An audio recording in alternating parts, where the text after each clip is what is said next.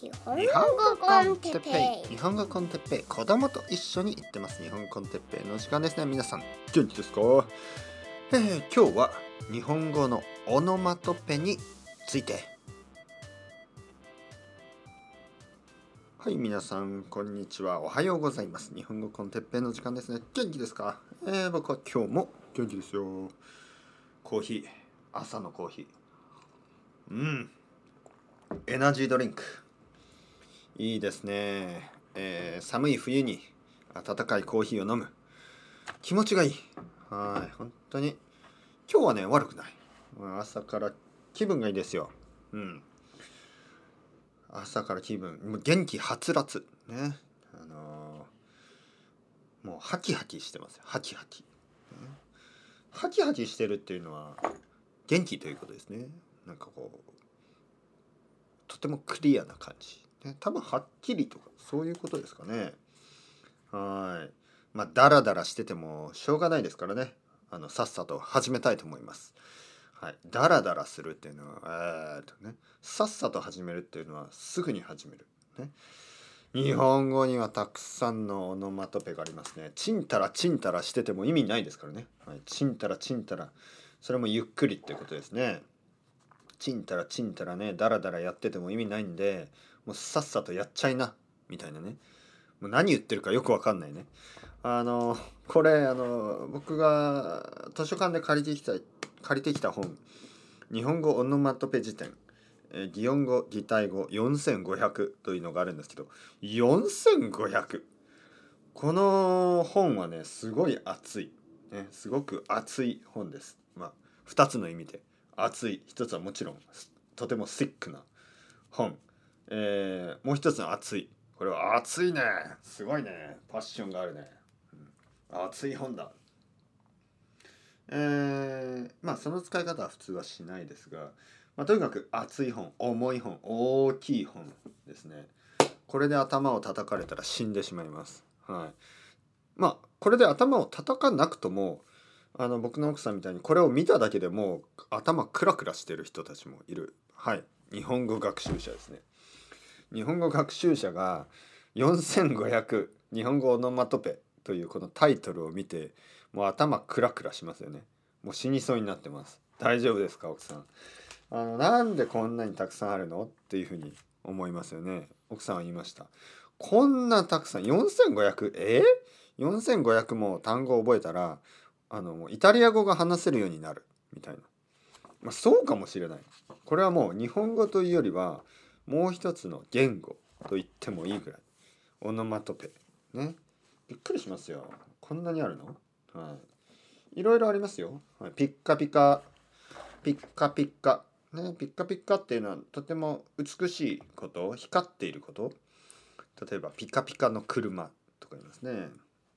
うん、えーまあびっくりもそうですね。ああびっくりした。これもまあある意味オノマトペですよね。びっくりした。はい。ブラブラするとかね。渋谷の街をブラブラしてきましたとかね。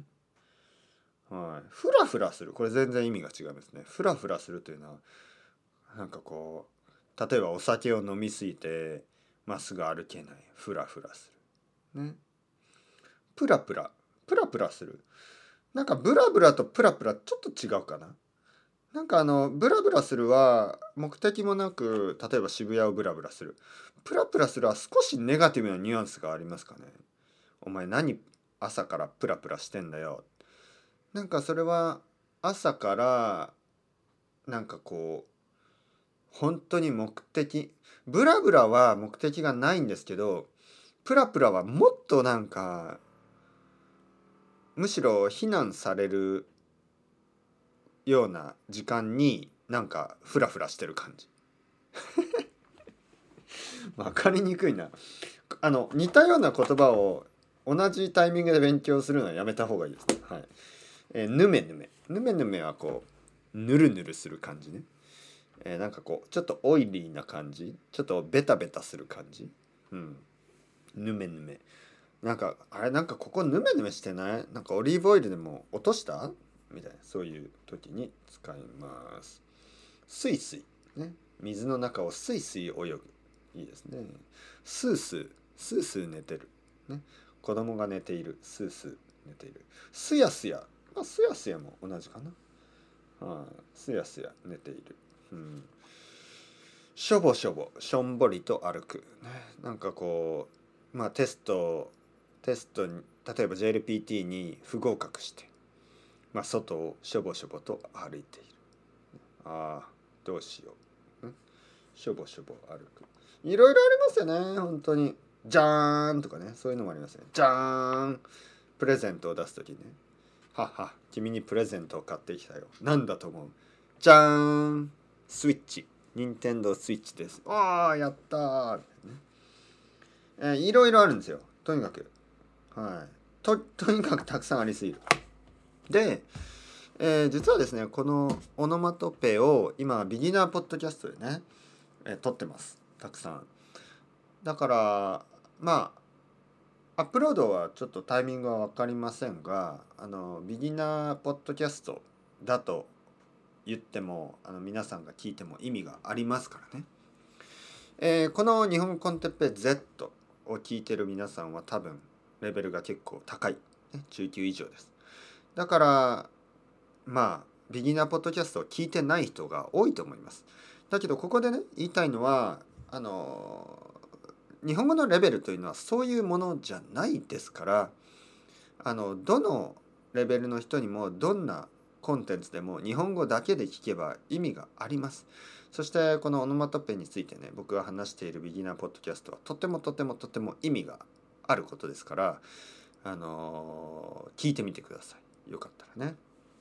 うん、まあオノマトペは漫画を読んだりアニメを見たりするのが一番効果的なんですけどまああのやっぱり前も言ったようにあの耳からね、えー、勉強したい人も多いと思いますから僕もポッドキャストでやっていきたいと思います。結構長いシリーズになりそうですね。あのやっぱりたくさんありますからねまああと4500って書いてますけど多分500ぐらい覚えてしまえば残りは想像ができるかもしれません。あのなぜかというと僕がねこの辞書辞典を見てやっぱり分かるんですよね。あのなぜ分かるかっていうとやっぱり感覚が分かるから。でなぜ感覚が分かるかっていうとなんかそのコアのコアなあのオノマトペを知ってるんですよね。でそのコアなオノマトペを知っていれば普段あまり使わないオノマトペを見たとしても想像できるんですよ。かなり。まあ皆さんはあの日本語の勉強をしてる中でそういう経験をたくさんしたと思います。例えば漢字がそうですよね。漢字というのはコンビネーションであのできてるのでその簡単な漢字を、まあ、例えば500ぐらい覚えれば結構そのコンビネーションで他の漢字はできていますよね。だからもう500もいらない100ぐらい覚えればその次の500ぐらいは結構コンビネーションです。そしてその500を覚えればまた次の残りもコンビネーションになっていきます。その漢字のこう感覚がわかる漢字の漢字がわかる、ね、その漢字がどういう漢字がするのか、ね、このフィーリングが。分かってくるんですよ。漢字の漢字がね。だからオノマトペもそうです。オノマトペの漢字が分かってくるようになります。まあ漢字ってそのそっちじゃなくてねフィーリングの方ね。オノマトペのそのフィーリング。オノマトペのこの感触。タッチ。どんなどんな感じ？いいこと？悪いこと？ねこれいい意味なのか？悪い意味なのか？ポジティブなのかネガティブなのかちょっと気持ちいい感じなのか気持ち悪い感じなのかそういうのが分かってきます。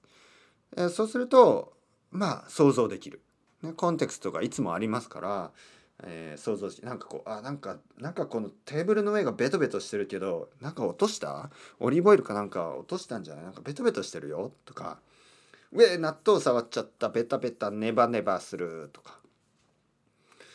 えー、なんかこうコンテクストで結構わかるんで、えー、まあオノマトペを少し勉強すればあとは自然にわかるようになります心配しなくても。というわけで、えー、ビギナーポッドキャストだと思ってまああの聞いていない皆さんは、えーたまにはあっちの方も聞いてみてください。すべてのレベルの人に意味があるポッドキャストを作ってますからねよろしくお願いします。それではまた皆さんチャオチャオ hasta luego またねまたねまたね。